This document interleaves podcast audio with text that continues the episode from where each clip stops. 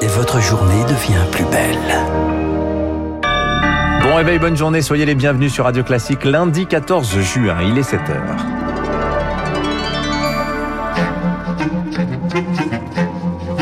– 6h30, 9h, la matinale de Radio Classique avec Dimitri Pavlenko. Et à la une ce matin, une page de la vie politique se tourne en Israël. Benjamin Netanyahou n'est plus Premier ministre. Il cède la place à Naftali Bennett, mais ne quitte pas la vie politique pour autant, vous l'entendrez. Faut-il lever le couvre-feu à 23 heures? Les fêtes sauvages se multiplient, mais les soignants préviennent. Se relâcher trop vite pourrait nous coûter très cher. Et puis se faire vacciner en faisant ses courses en Seine-Saint-Denis. Un stand a ouvert ce week-end dans un centre commercial. Radio classique. Lucille Bréau, changement d'air en Israël. Benjamin Netanyahou n'est plus Premier ministre. Écarté après 12 ans au pouvoir, c'est le chef de la droite radicale, Naftali Bennett, qui lui succède, conforté par un vote de confiance du Parlement israélien hier soir au terme d'une séance houleuse. Benjamin Netanyahou qui n'entend pas pour autant renoncer à la vie politique, Augustin Lefebvre. Oui, car le pays est en danger. Sans lui, menacé par la gauche, celui qui est désormais le chef de l'opposition l'a donc dit hier soir en anglais. Nous serons rapidement de retour. Mais l'ex-premier ministre, 71 ans, est poursuivi par la justice pour corruption.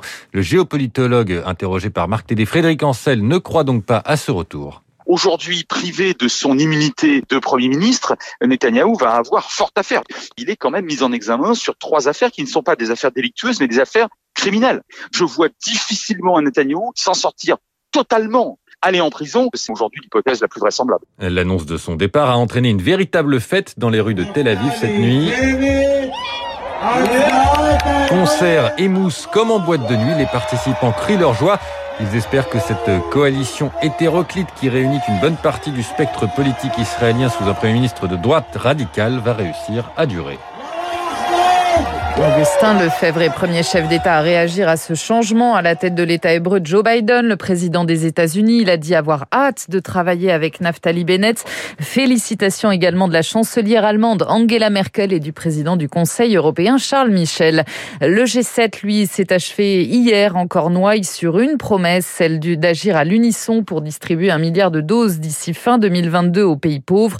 Place aujourd'hui au sommet de l'OTAN. Il se réunit à Bruxelles, sommet des retrouvailles entre les États-Unis et ses alliés après les années Trump. Sur le front du Covid, à présent, le couvre-feu de moins en moins respecté en France. Ce week-end, les soirées festives se sont multipliées un peu partout au mépris des gestes barrières. Se relâcher trop vite pourrait nous coûter cher, prévient le professeur Gilles Pialou ce matin dans les colonnes du Parisien. Pour lui, il faut maintenir le couvre-feu à 23 heures, indispensable aussi pour Bruno Mégarban, le chef du service réanimation de l'hôpital Lariboisière à Paris maintenir le couvre-feu a un sens dans la mesure où il limite les débordements extrêmes. Ce couvre-feu a pour but de dissuader euh, les réunions en intérieur euh, chez les amis. Il y a donc très clairement un effet psychologique encore euh, à maintenir ce couvre-feu pour faire comprendre que nous sommes toujours en situation d'épidémie avec une circulation du virus.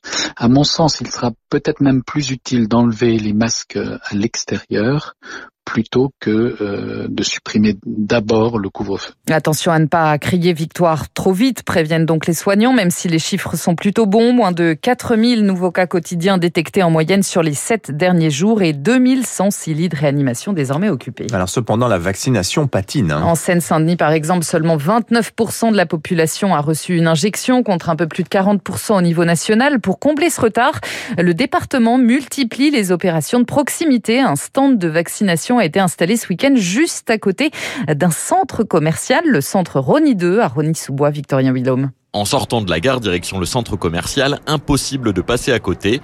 Le stand de vaccination est installé sur une centaine de mètres. Bonjour, vous voulez vous faire vacciner? Il n'y a pas foule, mais régulièrement certains passants se laissent convaincre de se faire vacciner, comme Catherine et Moussa. C'était pas dans ma tête de venir me vacciner. J'allais chez Free. À mon retour, je regardais, je voyais des gens là, là. Je me suis approché pour demander des renseignements. Comment il fallait faire pour me vacciner? Et la dame a dit non, vous pouvez le faire il n'y a pas de problème. J'ai dit, bon, ok, bon, je vais le faire. Donc, j'ai pris des risques de le faire, mais ça va. Je suis venu par hasard. D'un seul coup, j'ai rencontré la dame. Elle m'a convaincu, en fait. Je faisais pas confiance avant. Est-ce qu'ils sont, ils ont sûr de leur vaccin, là Est-ce que ça va marcher? Est-ce que, voilà. Mais si le président de la République l'a fait, ben pourquoi pas nous? Vous êtes droitier ou accrocher. En Seine-Saint-Denis, il est particulièrement pertinent d'aller au contact des habitants pour la vaccination, et ce pour plusieurs raisons, nous détaille le président du département Stéphane Troussel. La précarité qui éloigne des parcours de soins, mais aussi la démographie médicale. La Seine-Saint-Denis peut s'apparenter à un désert médical. Il faut aussi regarder sur d'éventuelles réticences qui peuvent exister auprès de certains habitants. D'autres opérations de vaccination de proximité vont être organisées en Seine-Saint-Denis ce mois-ci dans des PMI, des centres de protection maternelle et infantile. À l'étranger, le procès des deux complices présumés de la fuite de Carlos Ghosn s'ouvre aujourd'hui à Tokyo, au Japon. Michael Taylor et son fils Peter sont, sont accusés d'avoir exfiltré l'ancien patron de Renault-Nissan en se faisant passer pour des musiciens. Il l'avait dissimulé dans un caisson de matériel audio. En Birmanie, le premier procès d'Aung San Suu Kyi s'ouvre également ce lundi. Renversé par un coup d'état militaire, l'ex-dirigeante est jugée pour importation illégale de talkie-walkie, non-respect des restrictions liées au coronavirus et violation d'une loi sur les télécommunications. France 24, elle n'est plus la bienvenue en Algérie. La chaîne française s'est vue retirer son accréditation hier. Le ministère de la Communication l'accuse, je cite, d'hostilité envers le régime. Et puis dans l'actualité ce matin également, l'expulsion du complotiste Rémi Daillet. S'il est soupçonné d'être mêlé à l'enlèvement de la petite Mia dans les Vosges, c'était à la mi-avril. Il devait atterrir ce matin à Paris, mais finalement ce ne sera pas le cas. Expulsé de Malaisie avec sa famille, il devait embarquer pour la France hier soir depuis Singapour, mais son épouse enceinte a dû être hospitalisée.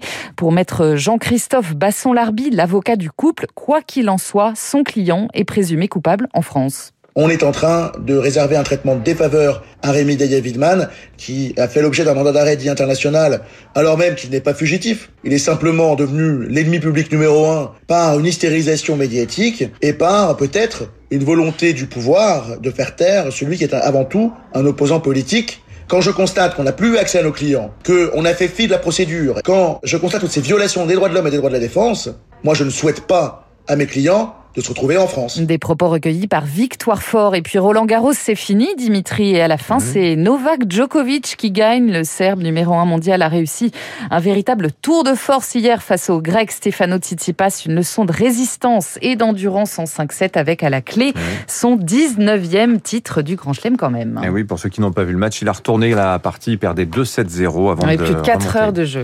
Voilà, ça c'est Djokovic. Merci Lucille Bréau. Vous revenez tout à l'heure à 8h. Dans un instant, le rappel des titres de l'économie. L'édito de François Vidal, on reparlera de cette euh, affaire dans l'affaire Boris Johnson et sur la question de l'Irlande du Nord euh, face à l'Union européenne. Et puis notre invité ce matin, Michel Paulin, il est le directeur général